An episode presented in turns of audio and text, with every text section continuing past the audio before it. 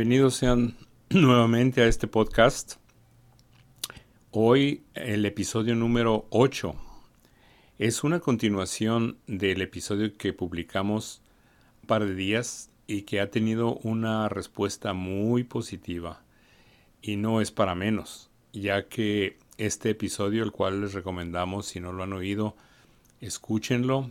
Es el episodio que se intitula, episodio 7, se intitula La consagración que la Virgen pidió en 1917 y relata los pormenores de las apariciones de Fátima, específicamente lo que estamos viviendo en este momento.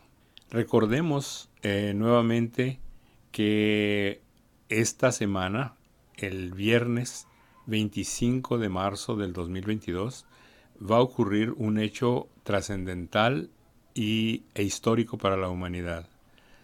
Se va a consagrar a Rusia al Inmaculado Corazón de María, tal y como lo solicitó nuestra Madre hace 105 años en Fátima, el 13 de julio de 1917, para ser exactos, cuando les dijo a los tres pastorcitos que venía a pedir la consagración de Rusia para, para que no propagara sus errores por el mundo.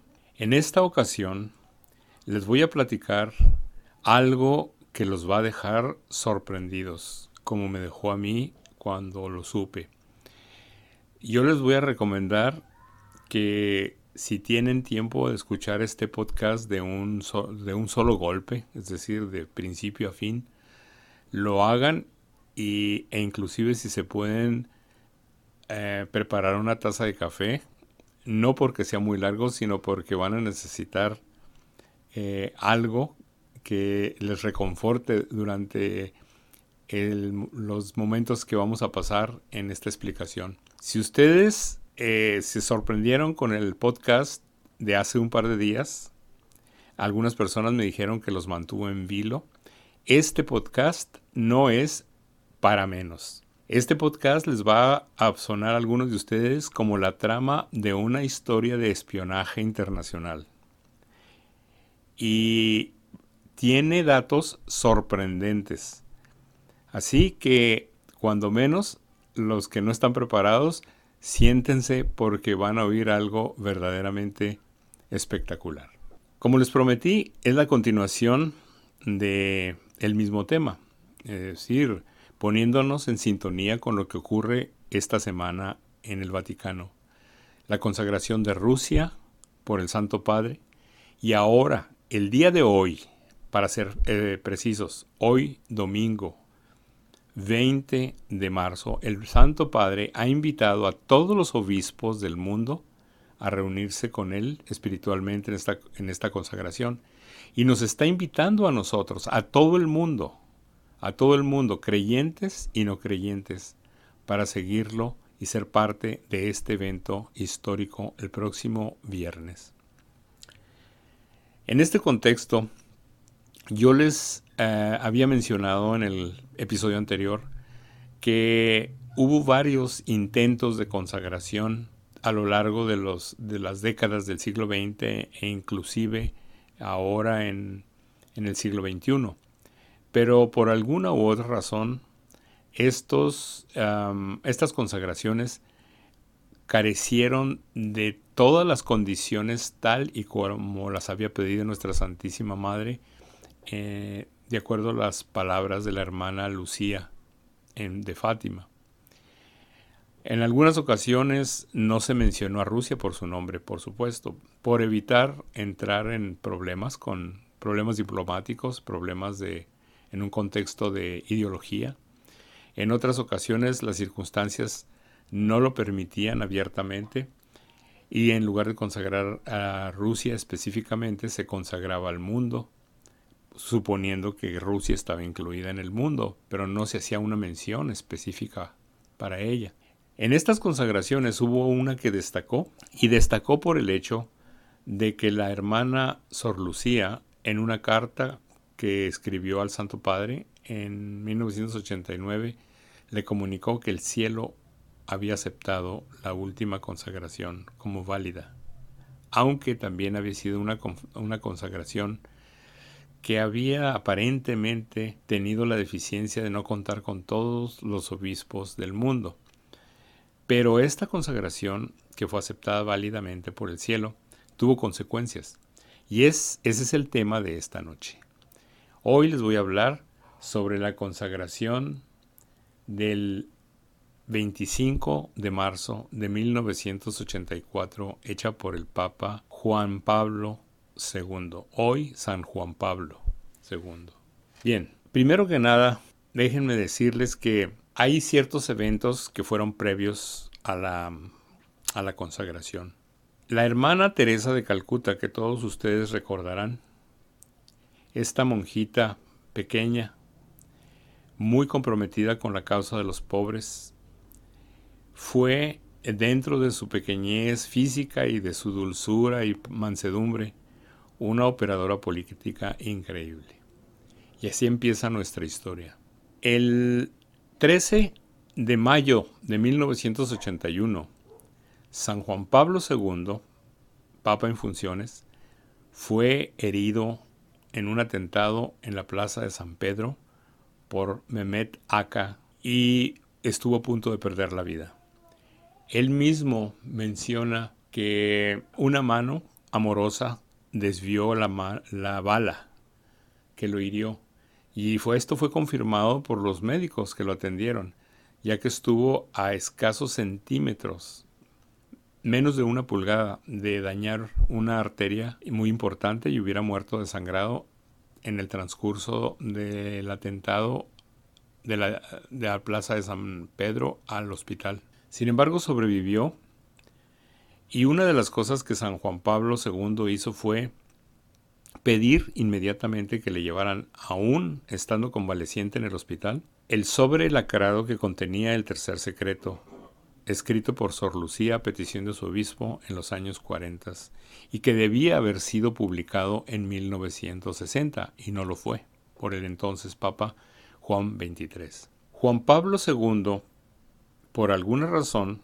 que él no comunicó dando detalles, dijo que había llegado el momento de hacer la consagración. Entonces, la Madre Teresa de Calcuta, que tenía contactos en todo el mundo, se entrevistó con un obispo de origen checoslovaco, el obispo Pavel Nilika.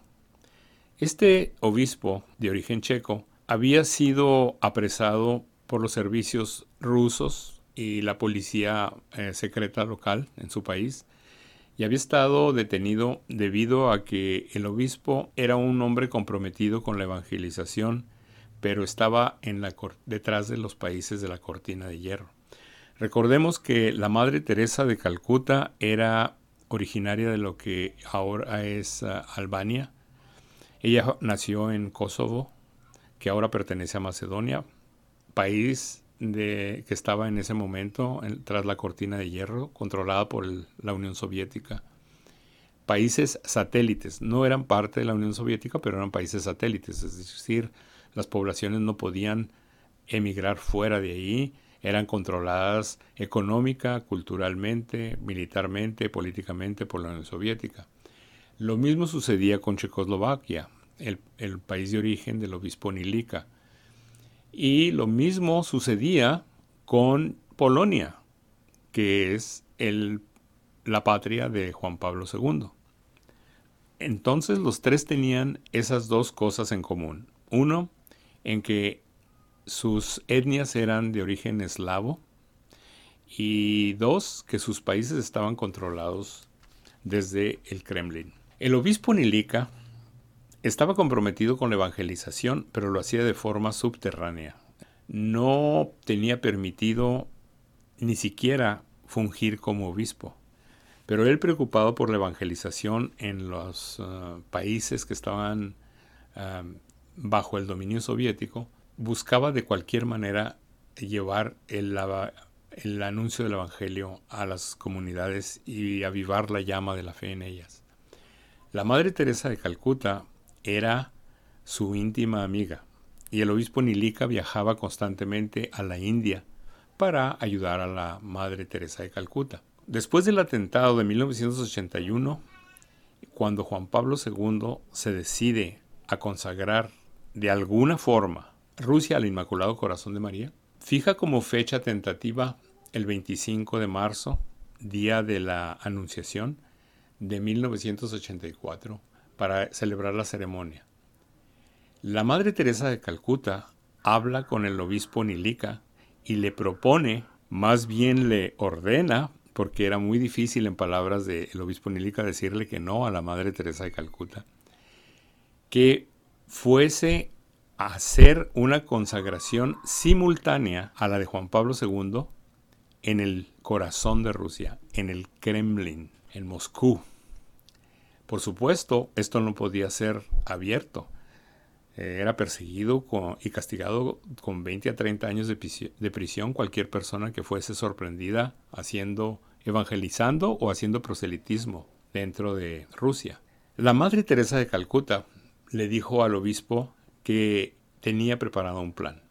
El obispo se sorprendió, pero no se opuso a ello.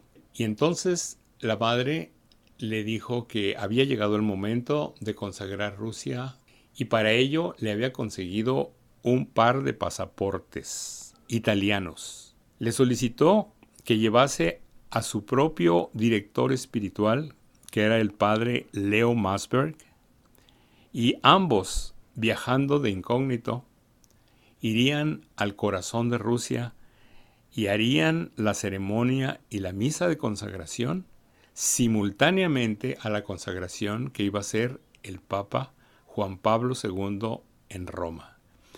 Esto no lo sabía Juan Pablo II. No estaba enterado de los planes de la hermana Teresa.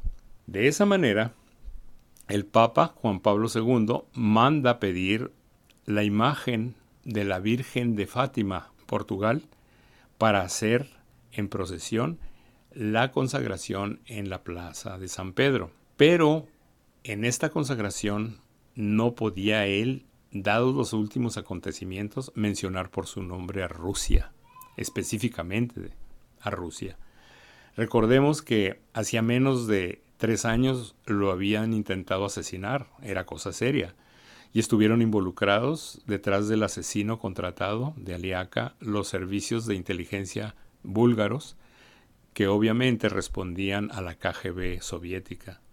El odio que prevalecía contra Juan Pablo II por su papel en la liberación de su propio país, como es Polonia, y en el resquebrajamiento de los estados que estaban subyugados al Soviet a través de su trabajo en la formación del sindicato Solidaridad en Polonia y otros aspectos, no permitían que Juan Pablo II hiciera abiertamente una consagración en donde dedicara Rusia al Inmaculado Corazón de María.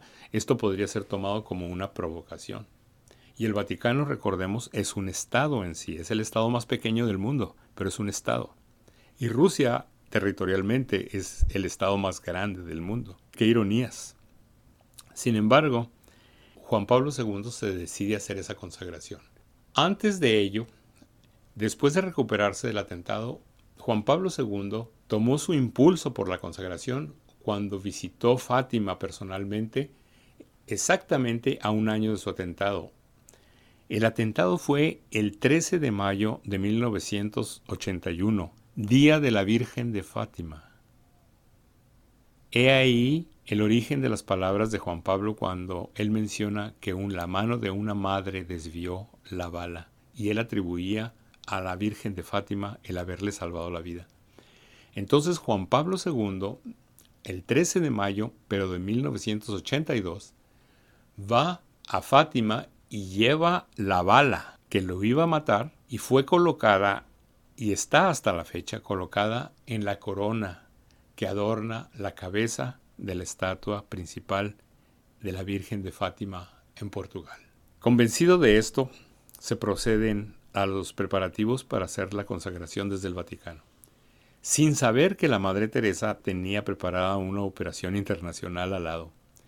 La Madre Teresa también hacía su parte en la evangelización subterránea de los países detrás de la cortina de hierro. Y para ello la madre compraba cajas de medallas de la, de, cajas del sacramental que conocemos como la medalla milagrosa. Los que estamos consagrados a nuestra Santísima Madre, específicamente al Inmaculado Corazón de María, el distintivo que usamos es, y prueba de nuestra consagración, es la medalla milagrosa. Entonces, la Madre Teresa idea un plan para que el obispo Nilica y su asesor y su, y su director espiritual, el padre Leo Masberg, viajen al Kremlin y lleven una medalla milagrosa bendecida por Juan Pablo II para la ceremonia secreta que iban a hacer en el corazón de Rusia. Cuando les consigue los dos pasaportes italianos y los envía a Rusia, les da la medalla milagrosa bendecida, sus dos boletos de avión y su rosario, el que ella usaba, su rosario personal, regalo de Juan Pablo II. Antes de ello, habían estado un mes en preparación, en oración y ayuno en la India, para que la misión tuviera éxito. Y la madre les había pedido a las hermanas de la caridad, en la congregación que ella dirigía, que rezaran por una intención especial de ella, pero sin decirles exactamente cuál era.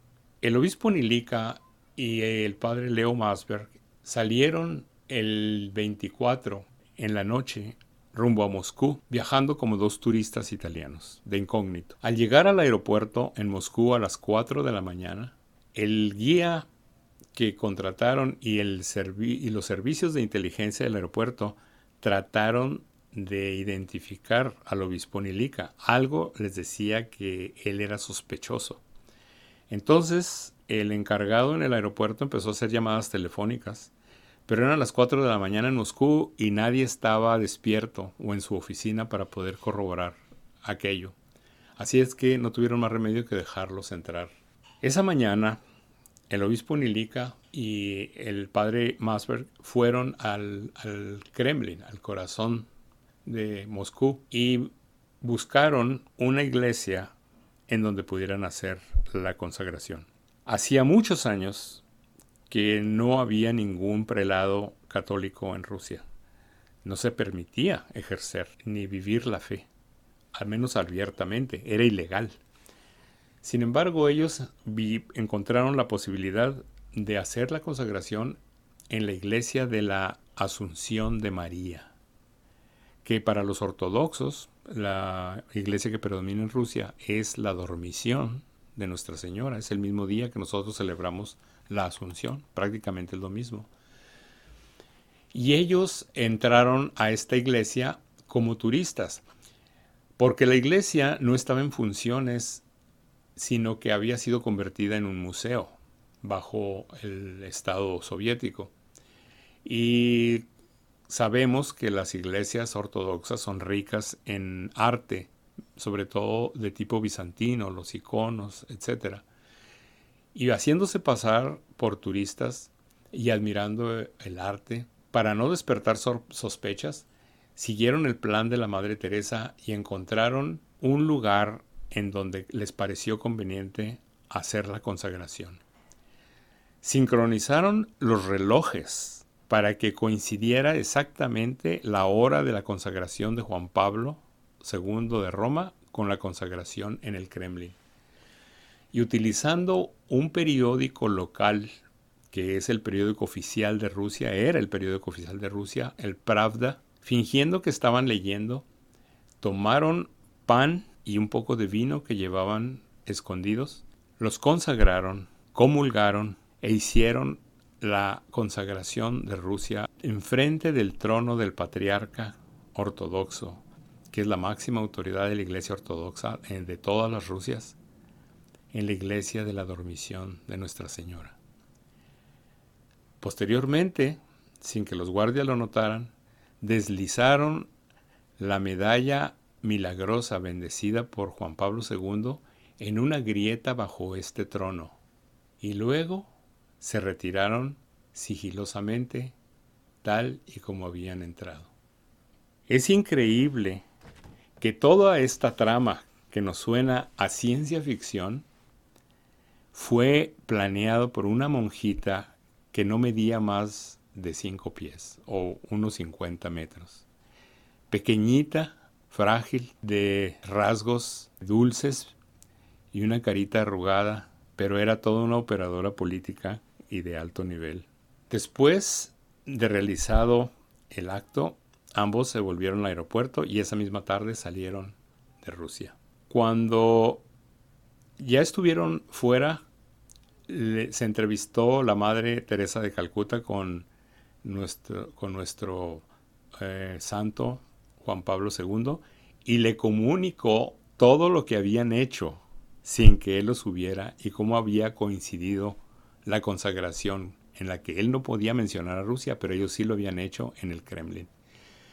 San Juan Pablo II quedó extasiado y agradecido, pero también preocupado por todos los riesgos en los que habían estado el obispo Nilica y el padre Masper. Sin embargo, la cosa no paró ahí.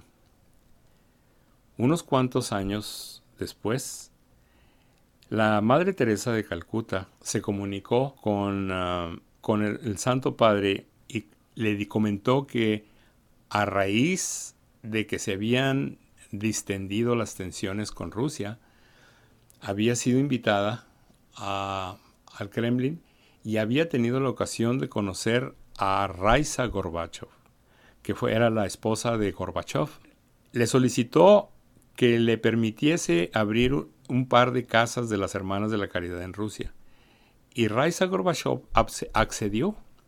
Así es de que eso coincidió con la fractura que previó eh, la caída del muro de Berlín. Después de la consagración, a pesar de no haber dicho específicamente las palabras relativas a Rusia, el muro de Berlín cayó y después Rusia, el Estado soviético, cayó para dar paso a la nación. A pesar de todas las protestas y las objeciones de tanta gente que dijo que no había contado esa consagración con todas las características pedidas por la Virgen, los frutos fueron enormes, ya que 70 años después de haber Rusia esparcido sus errores por el mundo, finalmente había caído el muro de Berlín, el símbolo del Soviet, y había caído la misma ah, Unión Soviética. Esto, que parece una trama de espías, fue ideado por una monjita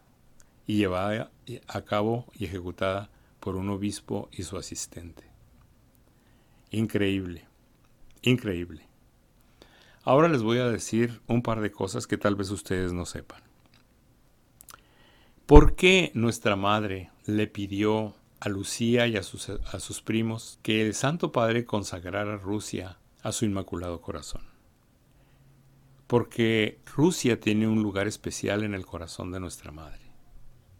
Y aunque en estos momentos, en la guerra contra Ucrania, nosotros tendemos a ver a los rusos como todos malvados, o a Rusia como una nación desalmada, esto es en cierta forma injusto, porque una cosa son los dirigentes de un país que toman las decisiones y otra es su pueblo, mucho del cual es ignorante o está afectado por la propaganda manipulada desde eh, las altas esferas de gobierno. Actualmente hay refugiados ucranianos que están llegando a los Estados Unidos a través de la frontera con México y se les está permitiendo el paso a los Estados Unidos, especialmente por ser por estar bajo estas circunstancias de guerra. Pero también hay refugiados rusos y a los rusos no se les está permitiendo la entrada. Los dos huyen del mismo tirano por diferentes causas. Unos porque son víctimas de la guerra y otros porque son o están reprimidos por su propio gobierno, por su propio régimen con el cual no concuerdan y también son víctimas de él. Entonces, yo los conmino a que hagamos la diferencia y a que pidamos también por el pueblo ruso, como nuestra madre lo ama. Pero hay algo muy importante. A Rusia se le conocía como el país de María. ¿Recuerdan que el obispo Nilica escoge la, Catedral de la Anunciación para hacer eh, la consagración? Rusia está llena de iglesias dedicadas a nuestra Madre Santísima. Así se le conocía Dentro de la Iglesia Ortodoxa hay una gran veneración por nuestra Madre. Rusia, país de María. De ahí la preferencia de María. Y creemos esto por ser de la opinión de muchas personas que conocen más del tema. Y también en forma personal creo que puede ser el caso de que Rusia será un ejemplo muy similar al de Saulo de Tarso, quien perseguía a los primeros cristianos, a los discípulos de los apóstoles, hasta que frente a Damasco, a las puertas de la ciudad, tuvo la visión de Cristo, que lo tumba del caballo y le dice, Saulo, Saulo, ¿por qué me persigues? Y a partir de entonces, y de recobrar la vista, que la perdió en ese momento, al admitir la visión de Jesús, se convierte en Pablo, el apóstol San Pablo, de quien normalmente escuchamos en la segunda lectura, en, la, en nuestra iglesia, en cada misa. El gran león de Dios. De esa manera, Rusia, que ahora ha sido utilizada como una forma de castigo para la humanidad impenitente, se puede transformar en otro Saulo, en el origen y fuente de la nueva evangelización y de la recuperación de la raíz cristiana para el mundo. Ahora, la segunda parte, una sorpresa para ustedes. ¿Sabían cuál fue el primer país que se consagró a nuestra Madre Santísima en la historia?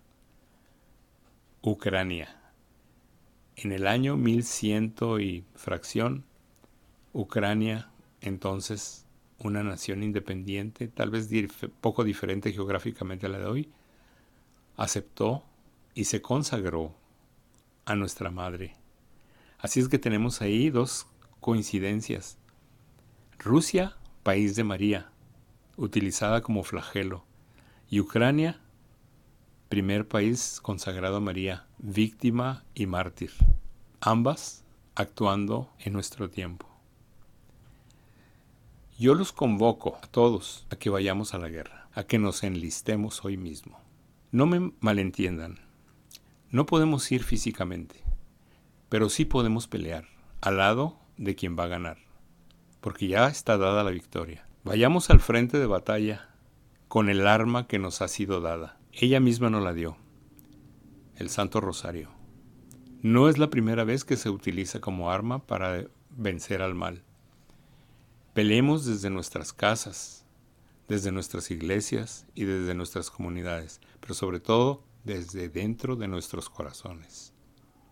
Tomemos el Santo Rosario e invitemos a todos los que conozcamos en nuestra casa, en nuestros amigos, nuestras parroquias, y pelemos mediante el rezo del Santo Rosario por la paz de Ucrania y el triunfo del Inmaculado Corazón de nuestra Madre. Que Dios los bendiga, nos vemos muy pronto.